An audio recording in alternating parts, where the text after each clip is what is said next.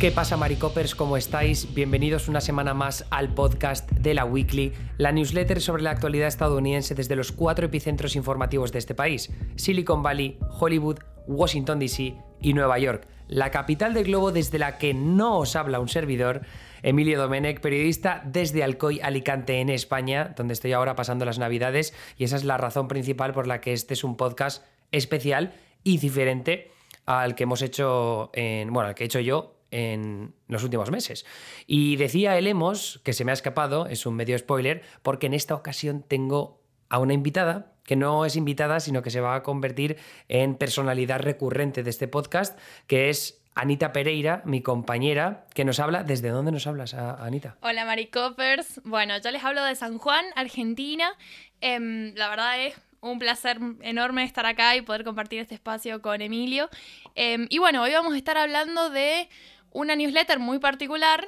em, que de alguna forma viene a, resumir el año. Es muy particular porque lo que hemos querido hacer es un repaso al año, un year in review, que se llama, que es como cosas como lo que hace Spotify, que te dice todas las canciones que has escuchado de más, ¿no? Sobre todo el reggaetón en mi caso, no sé en el tuyo, Anita, pero me suena que tú has escuchado mucho Taylor Swift. No, no, lejos, lejos. sí, sí, me ha sacado la ficha rapidísimo, pero bueno. De todo un poco, en realidad. Eso está bien. Eh, lo que vamos a hacer en esta ocasión es hacer un repaso, como digo, a los 10 titulares más importantes en Estados Unidos de este 2020 y qué nos dicen esos titulares sobre el futuro de la política, la tecnología y el mundo del entretenimiento en Estados Unidos. Así que voy a tirarme ya al grano para no derivar más, porque lo primero y esencial, por supuesto, es hablar de la victoria de Joe Biden en esas elecciones presidenciales, aunque en realidad lo que más nos interesaba hablar de Biden es, de lo que pasó a primeros de año, cuando ganó las primarias demócratas contra Bernie Sanders y que definió de alguna manera lo que sería la campaña presidencial. Es decir, en vez de apostar por el progresismo, se apostó por la moderación, por el establishment, por el hombre blanco mayor que no es ni boomer, es generación silenciosa por apostar por la continuidad de la era Obama, que al final lo que ha hecho es Anita, desplazar un poco a los progresistas a un lado y no se está viendo exactamente que les estén dejando demasiado hueco en estos momentos. No, total. Yo creo que fue una excelente estrategia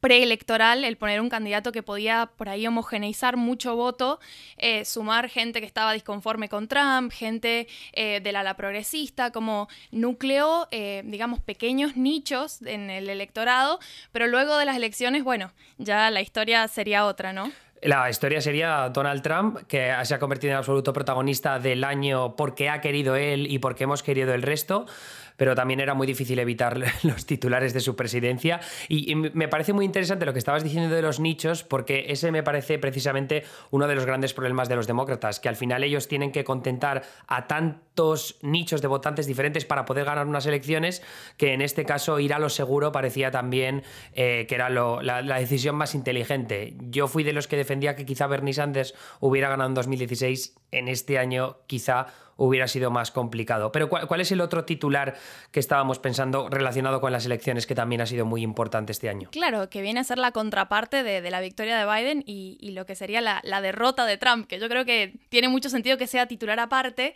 precisamente por, bueno, cómo Trump se ha estado desenvolviendo durante su presidencia y, bueno, y las consecuencias que trae eh, esta, esta derrota que aparte ha sido tan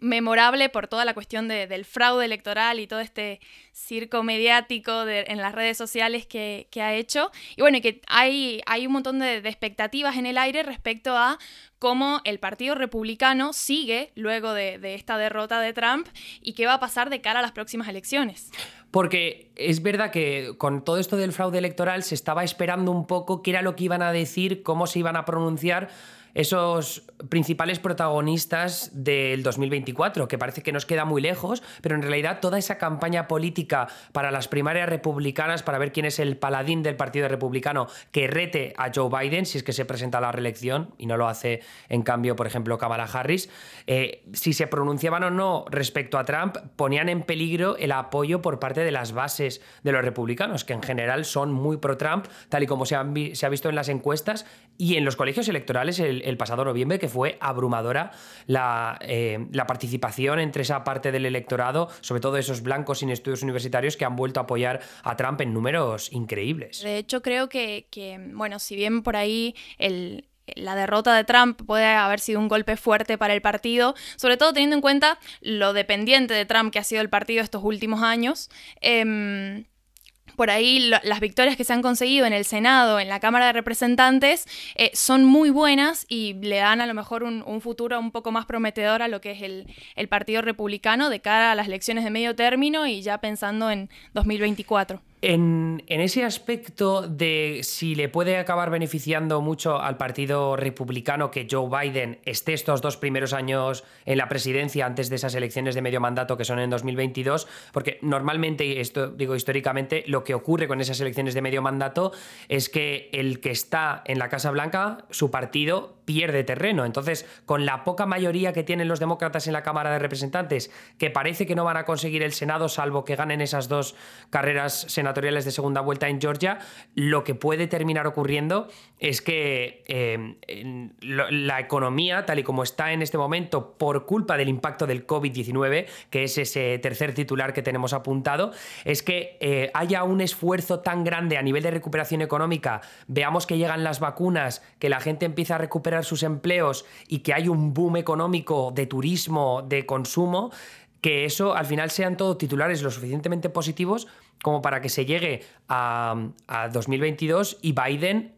supere las expectativas y consiga que el Partido Demócrata remonte todo lo que no ha conseguido este año cuando se esperaba que sí lo hicieran. De todas maneras, Anita, yo creo que el aspecto económico va a seguir siendo un factor determinante por lo duro que ha sido para la ciudadanía estadounidense. Y aparte, bueno, en línea con ya el, próximo titular que tiene que ver con, con el impacto del COVID, Trump ha dejado por ahí un país con unas relaciones internacionales un poco inestables, al menos con aliados estratégicos como, como Europa, em, que bueno, de cara a un trabajo en, conjunto, por ahí está un, poco más flojo. Y bueno, y si algo nos ha demostrado el, impacto de, la pandemia este año es que eh, las fronteras por ahí son prescindibles cuando se trata de eh, problemáticas que, no distinguen de países, ni mucho menos de de gobiernos. Así que bueno, ya directamente entrando en lo que ha sido eh, el coronavirus, que es por ahí el titular del año y que nos ha marcado como, como generación un montón de, cifras muy tristes de dar, 77 millones de contagios y contando, 1.7 millones de muertos, la verdad es que no, no ha sido poca cosa y bueno, por ahí nos toca lidiar con las consecuencias de lo que sigue a la pandemia ya en miras a, darle un cierre con esto de la vacunación que lo vamos a hablar en un rato. En, esa, bueno, es verdad que con la contrapartida, todos esos titulares negativos, tanto a nivel de salud pública como económicos, también ha habido avances, en cambio, esos científicos, que ahora los comentaremos, pero también tecnológicos, ¿no? Porque lo que ha supuesto eh, la, pandemia es que también ha habido un impulso a la innovación, la investigación científica, pero también eh, avances tecnológicos que pensábamos que tardarían unos cuantos años más en negar, pero que se han tenido que acelerar por culpa de lo que ha significado a nivel social, cultural, económico este coronavirus. El hecho de que nos hayamos tenido que quedar recluidos en casa, el hecho de que hayamos necesitado pues, mejor infraestructura de transporte, de internet, eh, la transformación digital también de, las empresas, el hecho de que cada vez más gente trabaje desde casa, sobre todo esos trabajos, los llamados white collar, ¿no? que son pues, abogados, oficinistas, eh, la gente que trabaja en puestos que perfectamente se pueden importar a, a tu وغيره. Así que em, es cierto que tenemos muchos titulares negativos, pero creo que en otro apartado em, esta pandemia puede haber sido un impulso para dejar atrás ese estancamiento de alguna forma que habíamos visto a lo largo de los últimos años. Yo recuerdo una columna de este, de, no sé si fue finales de 2019, primeros de 2020, de Ross Douthat en The New York Times, que hablaba de la era de la decadencia, porque parecía que estaban pasando muchas cosas al mismo tiempo, pero en realidad no estaba pasando nada. Es decir, nunca llegaba el nuevo viaje a Marte, nunca llegaba los coches autónomos. Así que ahora parece que todo eso se ha acelerado a una velocidad vertiginosa y que sin embargo esos cambios los vamos a ver. Y creo que el mejor ejemplo, Anita, es la, vacuna de coronavirus. Sí, totalmente. Ten cuidado con lo que deseas, ¿no? Porque todas las novedades vinieron juntas y no nos ha dado tiempo de procesar ni la mitad, me parece. Em, pero bueno, sí, ya entrando en la, en la parte de la vacuna, un tema, digamos, en el medio entre lo que es la pandemia en sí y ahora la etapa de vacunación que estamos viviendo los inicios de lo que va a ser eh, una vacunación de, alcance global, em, tiene que ver con los, los cambios en los hábitos sociales. Me parece muy importante por ahí el hecho de que eh, se ha trabajado mucho desde el área de concientización, sea por, digamos, las medidas de prevención, pero también ahora se está empezando a trabajar en la parte de concientización de lo que la vacuna implica y la importancia de, bueno, por ahí eh, ser un poco em, rígidos en cuanto a qué tipo de información consumimos y estar tranquilos de que, bueno, eh, todo lleva su proceso y que la vacuna es confiable, por tanto la medicina hable en favor, ¿no? Pero bueno, la, vacuna en realidad la, importancia que tiene es la expectativa que carga porque viene a solucionar todos estos problemas que ha traído el coronavirus, los cambios en los modos de vida, el desempleo, todas las complicaciones que ha tenido el aislamiento y todas las medidas preventivas de la pandemia. Bueno, quieren llegar a ver su fin con eh, bueno, el, éxito de algunas marcas en, encontrar una vacuna em, digamos, que, permita inmunizar contra, contra la amenaza del coronavirus. Lo de los ecosistemas informativos va a ser de absoluto pánico, mucho más en Estados Unidos que en el resto del mundo, a causa de que aquí los medios de extrema derecha han conseguido establecerse como eh, los principales para una parte bastante importante de la población y eso a veces también significa que haya más personas que dependan incluso de los medios alternativos que se encuentran en Internet o en plataformas como YouTube. Entonces creo que ahí eh, las plataformas digitales van a tener que jugar un papel esencial para bloquear eh, la desinformación que puede haber en torno a las vacunas, porque los antivacunas ya sabemos que es un grupo de lobby, entre comillas, con una presencia importantísima en Estados Unidos y eso evidentemente puede tener consecuencias aterradoras. Aún así yo creo que, al menos por lo que dicen las encuestas, que no va a dar demasiado miedo, pero luego otro, otro de los temas interesantes es la distribución de la vacuna no solo en Estados Unidos, sino también en, el resto del mundo y especialmente en las zonas más desfavorecidas, que entiendo que ahí Estados Unidos, Anita, sí que va a jugar un papel eh, importante. Sí, bueno, no sé si, si Estados Unidos va a jugar un papel importante en la distribución, digamos, lo que pasa es que Estados Unidos siempre sienta precedente, ¿no? Entonces, el éxito de eh, las vacunas de Pfizer y Moderna y el hecho de que ya se estén aplicando en Estados Unidos, bueno, le da luz verde, por ejemplo, a la Unión Europea para recibir la, eh, vacuna Pfizer que han han tenido la aprobación hace poco y bueno, y se eh, espera empezar con los protocolos después de Navidad. Pero, eh, bueno, del otro lado, digamos, hay un montón de, países en vías de desarrollo que sea porque no llegaron a tiempo, digamos, de comprar lotes de dosis o porque, eh, bueno, los precios, un montón de, factores que influyen, eh, están apostando a otras opciones como son la, vacuna de AstraZeneca de Oxford, que ya mm, recibió el visto bueno de, de una, una revista científica importante de Reino Unido y bueno, eso hace que, esté como dentro de, la comunidad científica, eh, digamos que sea de público conocimiento en esta comunidad científica cuál es el, procedimiento y cómo funciona, que eso por ahí le da más credibilidad. Y bueno, la vacuna rusa, que está, mm, la Sputnik, eh, que está desarrollada por el Instituto Gamaleya, yo hace poco me he enterado de cómo se llama el instituto y me parece importante comentarlo porque creo que se le hace mucho cartel a la vacuna con el hecho de que sea rusa y eso tiene como un montón de prejuicios instalados que, bueno, me parece bastante prejuicioso considerando que, eh, por lo que, o sea, por lo que dice la información oficial, tiene buenos resultados. vamos a hablar de una cosa. Imagínate que a ti te ponen delante, estás, estás en, la oficina del médico, en la consulta, perdón, y te dicen, mira, aquí tienes Pfizer, Moderna, Johnson Johnson, AstraZeneca y Sputnik. ¿Cuál te pones? ¿Cuál, te pones del el orden de, mayor preferencia a menor? O sea, por cojones la rusa la última, no me lo creo. no, bueno, pero me parece muy fuerte. Igual hay un montón de memes respecto a esto que me parecen como una joya de internet. Es muy divertido, como todos los chistes alrededor, pero lo que pasa es que hay gente que lo toma muy en serio. Y como hemos visto este año en las elecciones, la, el fantasma del comunismo sigue siendo muy fuerte para ciertos grupos. Entonces me parece que, que es como mínimo algo de qué preocuparse todos los, los prejuicios alrededor de la vacuna producida por Rusia. Pero bueno, eh, se ve, digamos. Sinceramente, yo a mí me parece más terrorífica la sombra de Putin, pero sí entiendo perfectamente lo que dices y, creo que puede suponer un problema eh, si finalmente resulta que la Sputnik es muy fácil de distribuir o, consiguen producir a muchos niveles. Luego veremos si la distribución acaba alcanzando a países que están dentro de, de esa alianza con el país que lidera Putin y que también lo podemos ver tanto en Latinoamérica como en Oriente Medio, como en. Bueno, en África me parece que Rusia tampoco tiene demasiada presencia, así que no creo que en eso tenga demasiadas implicaciones. Pero bueno, un, tema seguro a, estar pendientes, con, no solo con respecto al tema de la vacuna, sino también con respecto a las relaciones diplomáticas y cómo puede influir la vacuna en ellas ahora que Biden coge el relevo de la presidencia. Pero luego el otro titular que teníamos, que en este caso me parece que vamos ya por el quinto, eh, es un titular que se ha dejado un poco de lado, pero básicamente porque es que no hay espacio para más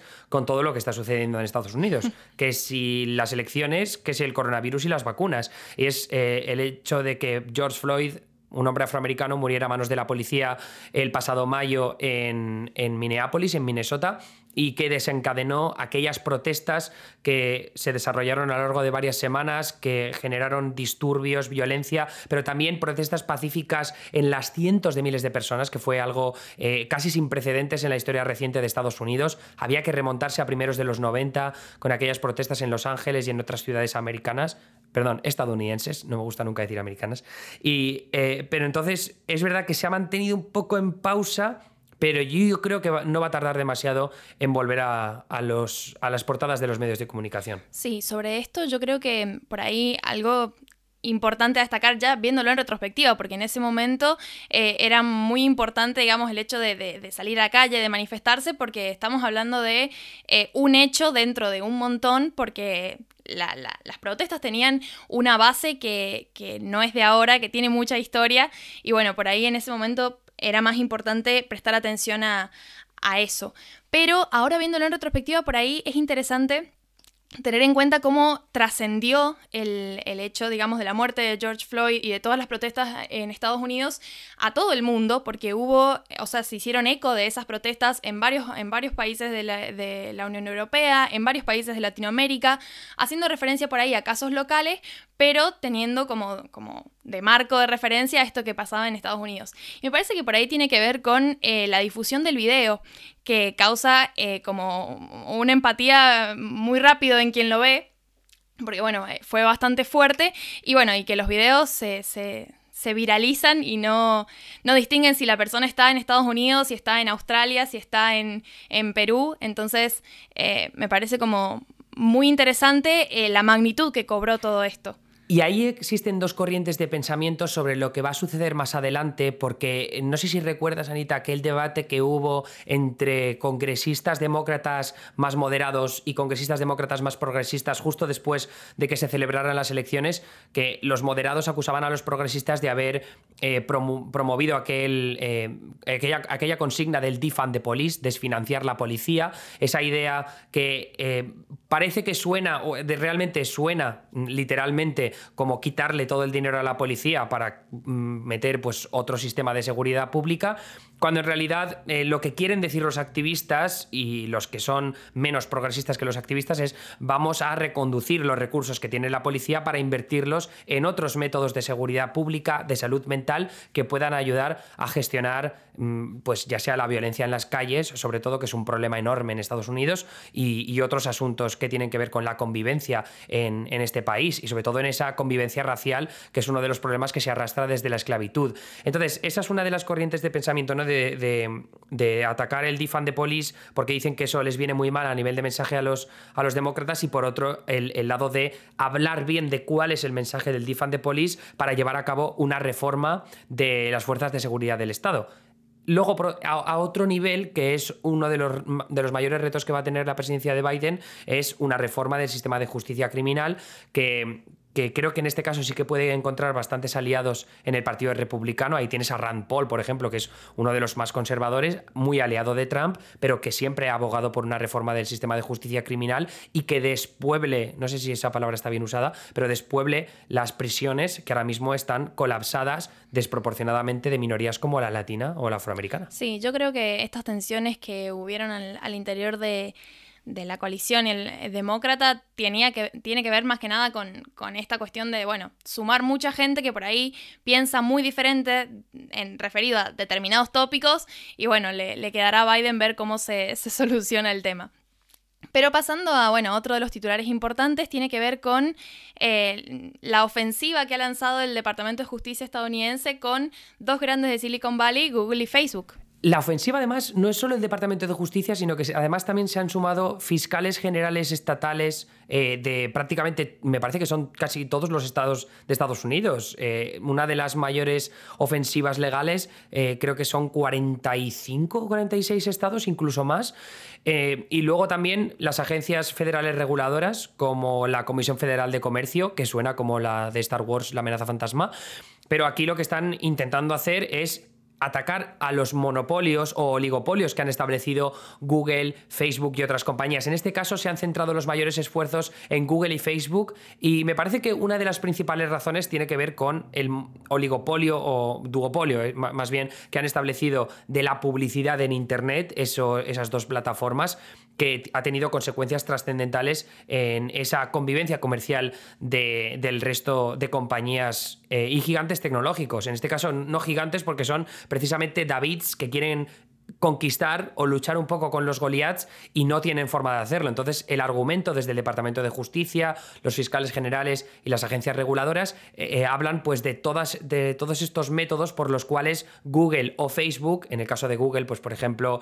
eh, darle prioridad en las búsquedas de viajes pues a reseñas que puedes leer en la misma página de Google y no te tienes que meter en Expedia, en Booking. Y luego en el caso de Facebook pues por la compra, la compra de WhatsApp o de Instagram que las compraron hace bastantes años ya pero que eh, según, según la acusación que hay contra Facebook en este momento es decir oye vosotros los comprasteis para quitaros a los competidores de encima y esto es un ejercicio un abuso de poder de tu monopolio Así que ya digo que creo que va a estar súper interesante seguir eh, estos casos, que hay varios ya en marcha a lo largo,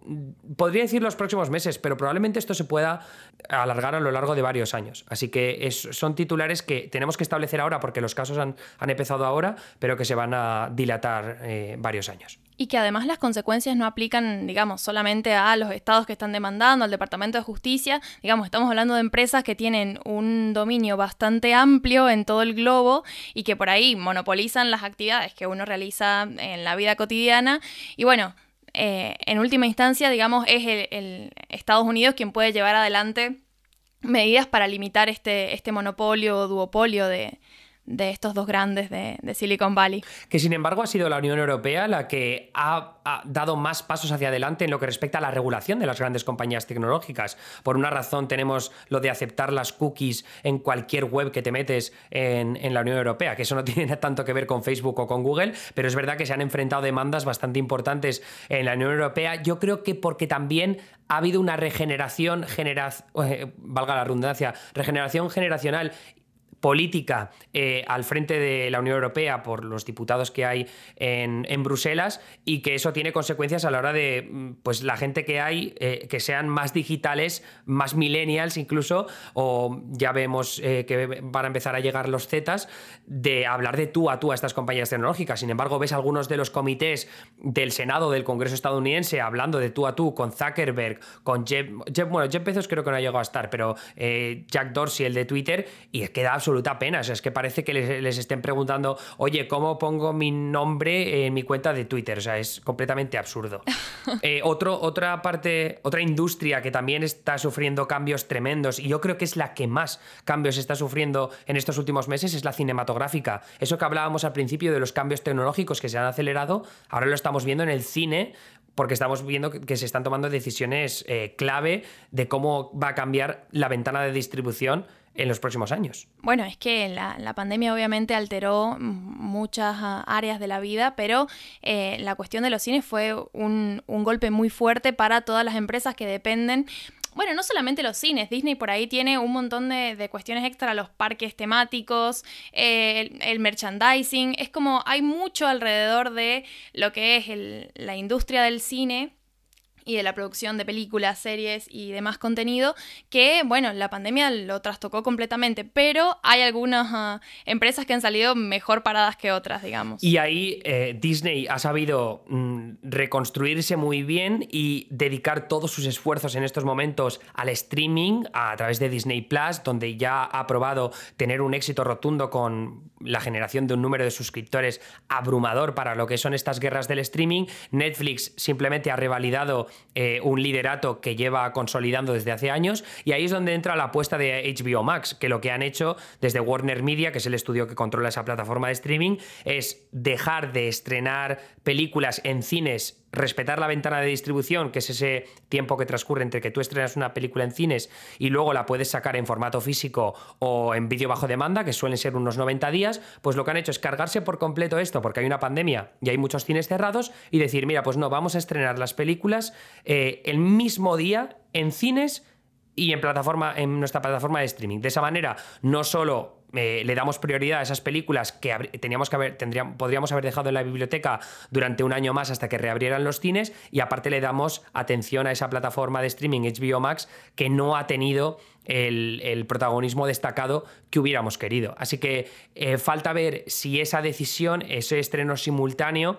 se sigue dando el próximo año, porque entonces significará que las salas de cine están camino de la extinción. Claro, el tema es ese, que si bien se entiende que es una decisión en el marco de, bueno, una situación particularmente problemática para, em, bueno, la, digamos, HBO Max y demás, eh, que, bueno, ya, ya, lo hemos hablado mucho en, la newsletter pasada, em, me parece que por ahí están sentando un precedente de cómo se puede empezar a pensar en los estrenos y demás a futuro. Y eso es lo que por ahí preocupa un poco, al menos a los fans de la zona de cine como, como yo y espero que muchos otros. Y, ahí en la experiencia cinematográfica me parece que va a estar la clave, porque si de verdad las plataformas de streaming acaban adoptando estas estrategias, lo que va a ocurrir es que las cadenas de cine se van a tener que renovar, porque van a pasar de ser una industria del entretenimiento puro, que, que tú vas muy habitualmente al cine, a una industria de evento, ¿no? Una industria más cercana a lo que es el teatro o los conciertos, ¿no? Que tú vas una vez cada, cada, cada tanto tiempo y, entonces necesitas una excusa muy buena. Una excusa muy buena es pues el estreno de Vengadores, el estreno de Jurassic World y, y ahora que los decretos Paramount se han ido a tomar por viento, que son estos decretos que impedían que un estudio de Hollywood fuera productor, distribuidor y exhibidor, o sea, es decir, que tuvieran salas de cine cuando también ejercían como productores y distribuidores, lo que puede pasar es que acabemos yendo a un Pizza Planet eh, como lo que, los que salían en la primera película de Toy Story y ahí pues en el Pizza Planet podamos cenar pizza, eh, podamos comprarnos juguetes de Toy Story, comprar golosinas y meternos al cine a ver películas de Disney con, un, con una sala completamente tematizada, que yo creo que ese puede ser el futuro del cine que se convierta en una experiencia como a varios niveles diferentes, porque ah, también los centros comerciales están yendo a tomar por viento, porque todo el mundo lo compra todo por internet, así que va a ser, va a ser bastante complicado. Pero ya pasando a, los tres últimos titulares, hay uno que tú le has prestado especial atención estos últimos meses, que es el censo. Sí, claro, y es toda culpa tuya, porque, bueno, em, cuando empezó todo esto del, proyecto de, la cobertura vía Twitter, eh, estuve formando parte del pequeño grupito que se encargó de seguir el censo y la verdad es que ha sido todo un evento, pese a que por ahí no ha ocupado tantos titulares como debería quizás, pero es que bueno, es lo que hablábamos antes, han pasado tantas cosas que la verdad poco tiempo queda para prestarle atención a, por ahí eventos que ya están programados hace mucho. Lo que pasa es que el censo se realiza periódicamente cada 10 años, entonces no es ninguna novedad que se llevara adelante este año, pero sí es importante eh, cómo afecta el desarrollo del censo y los resultados eh, que van a presentar, digamos, ahora la oficina del censo los presenta el 31 de diciembre ante el presidente, eh, cómo van a afectar a el 2021 y a las elecciones en 2022. Lo de las elecciones de 2022 va a ser brutal porque eh, va, a haber distintas cámaras legislativas en distintos estados del país que van a decidir los nuevos mapas. No, no, recuerdo si van a ser válidos porque entiendo que algunos tienen que pasar por comisiones y por los juzgados y hay algunos mapas que entiendo que no van a estar listos para 2022, pero en cualquier caso va a tener una significación enorme para estados como Wisconsin, como Michigan o como Pensilvania,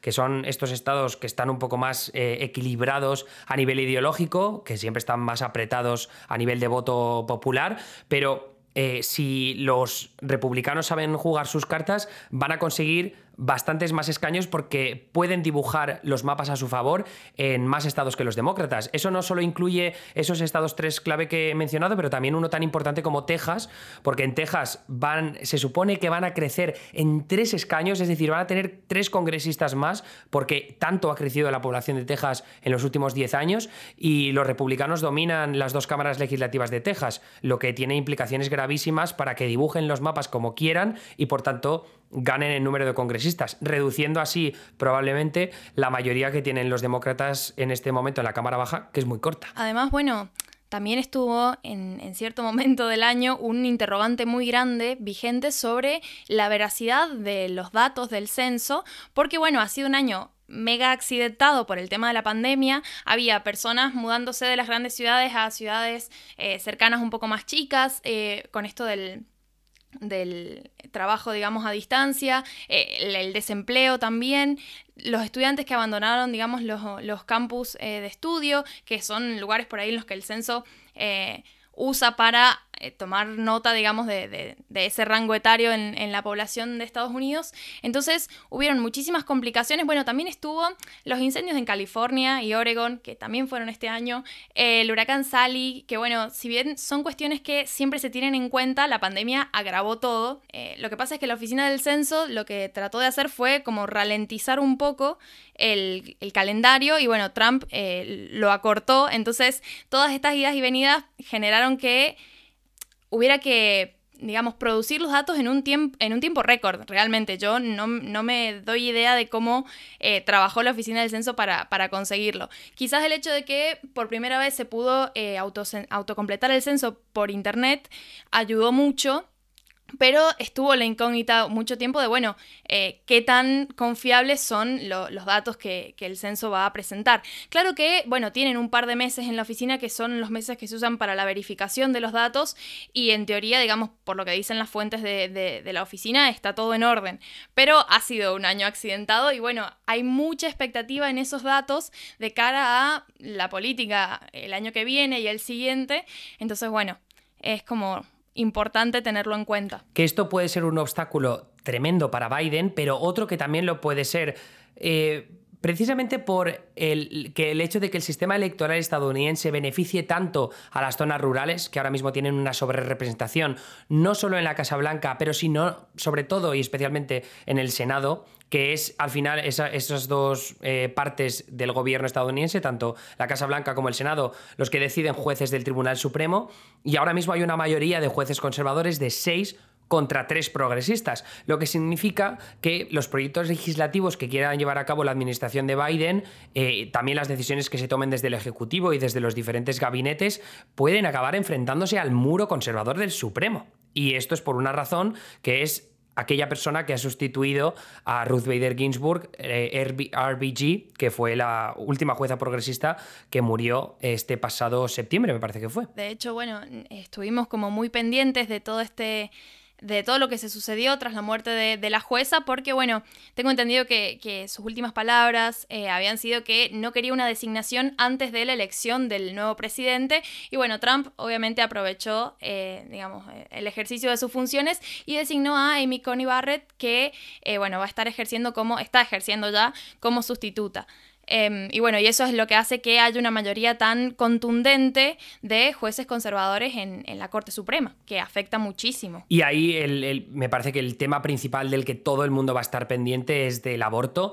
Hay una decisión judicial del Supremo tomada en el 73, Roe v. Wade, que lo que hizo fue despenalizar el aborto en, en, todo el país, pero lo que puede ocurrir es que haya casos de intentar que, el aborto sea más, o sea, que sea menos accesible en estados conservadores, estoy pensando ahora como Alabama o Luisiana, y que eh, como a, través de esta decisión de v. Wade esas decisiones legislativas se van a bloquear, pues van a demandar, van a apelar y va a llegar al Supremo. Y ahí esa mayoría conservadora va a tener que tomar la decisión de si rescinden v. Wade, si se lo cargan o si lo mantienen tal y como está que sería una decisión sorprendente teniendo en cuenta lo muy conservadores que son algunos de los jueces, eh, especialmente pues Clarence Thomas, Samuel Alito o Amy Coney Barrett, que es la, jueza del Supremo eh, súper conservadora, que se considera, al menos todavía no, no, la hemos visto tomar decisiones como muy relevantes, pero se considera que puede ser la jueza más conservadora de los nueve.